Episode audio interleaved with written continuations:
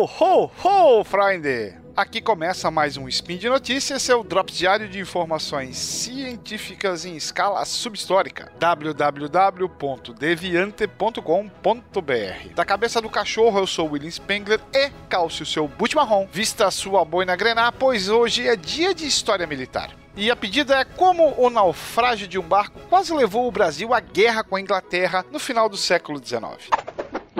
Speed Notícias.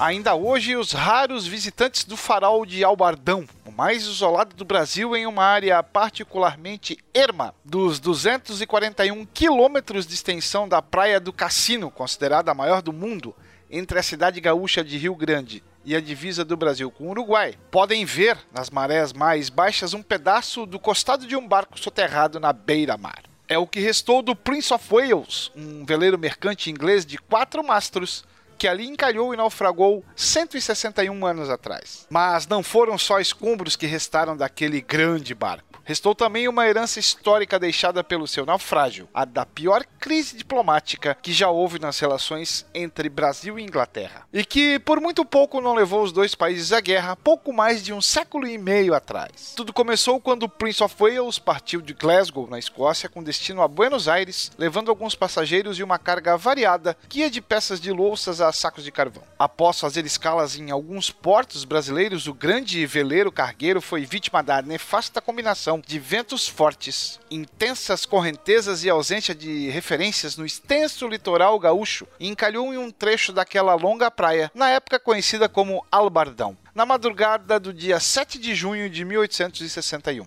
Há quem diga que o desastre só teria ocorrido por conta de um abominável hábito de alguns caçadores de naufrágios da época, o de acender tochas de fogo na praia como se fossem sinalizações de faróis, a fim de confundir as navegações noturnas. Mas isso, claro, jamais foi comprovado. Logo após o encalhe do barco, o vento piorou ainda mais e o casco do Prince of Wales começou a adernar. Alguns tripulantes conseguiram chegar à praia por meio de cordas esticadas até a areia e dali caminharam até a, a então vila de Rio Grande, distante quase 100 quilômetros para pedir ajuda. Porém, outros ocupantes do veleiro, que nunca se soube se produziu ou não vítimas fatais no acidente, permaneceram a bordo, na esperança de que o barco não se desintegrasse por inteiro. A caminhada de ida e volta até Rio Grande durou dois dias. E foi durante esse período que ocorreram os fatos que acabaram por deflagrar uma crise diplomática e quase armada entre o Brasil, então ainda um império sob o comando de Dom Pedro II e a Inglaterra. Mas até hoje o que restou tem duas versões, a versão inglesa e a versão brasileira.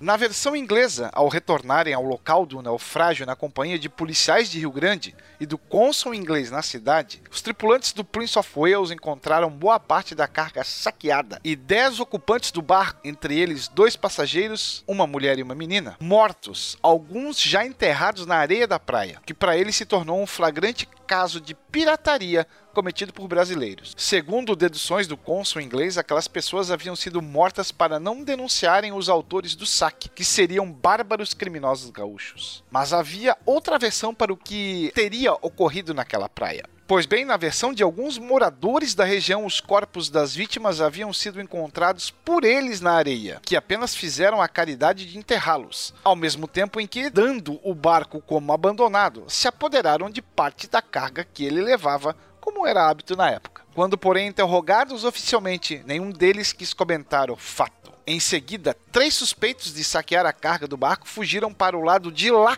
da fronteira com o Uruguai, o que levou os ingleses a também acusar os policiais brasileiros de negligência. Começava ali um conflito que se tornaria também político. Exames posteriores nos corpos das vítimas indicaram que elas haviam morrido por afogamento e não por atos violentos. Mas isso não convenceu os ingleses, que relataram o fato à sua maneira ao embaixador inglês no Rio de Janeiro, William Dougan Christie, que por sua vez formalizou um protesto oficial junto ao imperador Dom Pedro II, exigindo não só um pedido de desculpas do Brasil, como uma indenização pelo saque do veleiro e pela morte daquelas pessoas era o começo de uma pendenga que duraria mais de quatro anos e teria desdobramentos inusitados na história do Brasil. Na verdade, a animosidade entre ingleses e brasileiros vinha de bem antes disso, por conta do comércio ilegal de trabalhadores escravizados, que aqui ainda era largamente praticado. Diversos navios negreiros a caminho do Brasil haviam sido bloqueados pelos ingleses, gerando fortes tensões. Naquele cenário, o naufrágio do Prince of Wales foi apenas apenas a gota d'água nas relações já bastante desgastadas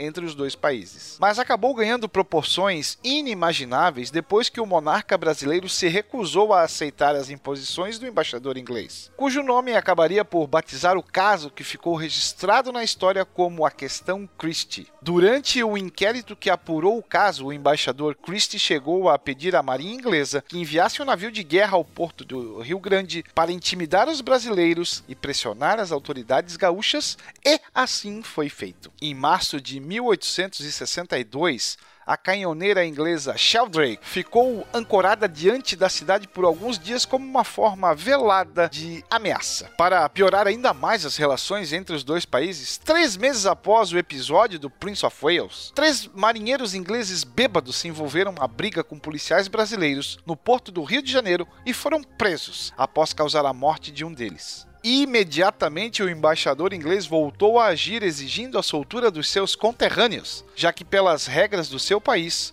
os únicos tribunais aptos a julgar cidadãos ingleses eram, claro, as cortes britânicas. Mas Dom Pedro II ignorou o argumento estapafúrdio e ofensivo do diplomata e respondeu dizendo que, para garantir a sua soberania, o Brasil estaria pronto até mesmo para uma guerra contra a Inglaterra se isso fosse necessário. A tensão entre os dois países só aumentava. Mas o embaixador Christie contra-atacou rapidamente. Em dezembro daquele ano, navios ingleses de combate chegaram também ao porto do Rio de Janeiro. Lá, eles bloquearam a saída da Baía de Guanabara e aprisionaram cinco navios brasileiros, exigindo o pagamento de uma indenização pelo naufrágio do Prince of Wales, além daquela tal retratação oficial do imperador brasileiro. Durante sete dias, a então sede do Império do Brasil ficou sitiada pelos navios ingleses, fato que gerou indignação aos brasileiros e levou Dom Pedro II a inverter os papéis. Agora, era ele que exigia um pedido formal de desculpas da Inglaterra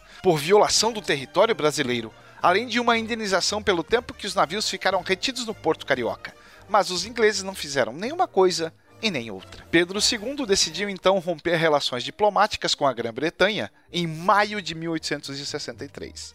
Contudo, logo em seguida, como o Brasil dependia demais das relações comerciais com os ingleses, o imperador brasileiro aceitou que a crise entre os dois países fosse intermediada por um monarca neutro, o rei Leopoldo I da Bélgica, a quem coube julgar o caso do naufrágio do Prince of Wales. Meses depois, no entanto, temendo que o veredito fosse ser ainda pior para o Brasil, Dom Pedro II voltou atrás e decidiu pagar uma indenização pela carga saqueada do barco encalhado no litoral gaúcho, colocando assim panos quentes na crise diplomática. O argumento de Dom Pedro II para justificar o pagamento da indenização foi que o estremecimento das relações entre os dois países tinha a ver com o desrespeito dos ingleses à soberania brasileira e não com questões financeiras. No entanto, logo depois, o rei belga acabaria dando razão ao Brasil no episódio do bloqueio do Porto Carioca. Foi então a vez de Dom Pedro II exigir a devolução do dinheiro, o que nunca foi feito. Nem isso e nem a retratação do governo inglês. A crise entre os dois países só terminou dois anos depois, em 1865, por conta da Guerra do Paraguai, quando a Inglaterra, que também estava politicamente envolvida no conflito, concordou finalmente em pedir desculpas ao imperador brasileiro. Mesmo assim, jamais abriu mão da sua versão para o caso do Prince of Wales, cujo naufrágio muito pouco não levou o Brasil à guerra contra a maior potência mundial da época. Fato que, até hoje, mais de 160 anos depois, ainda alimenta as conversas dos solitários faloreiros do Albardão, em uma das regiões mais ermas do litoral brasileiro, palco de outros tantos naufrágios que levaram à construção do próprio farol tempos depois. That's all, folks! Para você que neste momento me ouve cruzando o Atlântico, vale dar uma conferida no link deste post lá no portal Deviante. Aproveite lá e critique, comente, sugestione outros temas. Vale lembrar que este podcast só é possível de acontecer graças ao seu apoio no patronato do SciCast, que pode ser feito através do Patreon, do Padrim e do PicPay. Bye bye, fellows!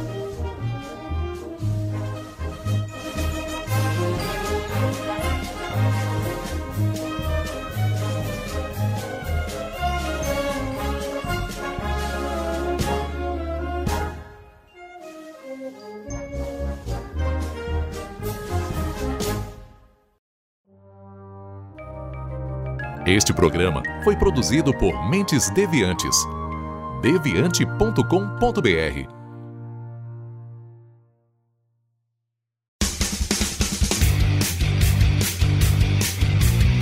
Cortes, edição de podcast.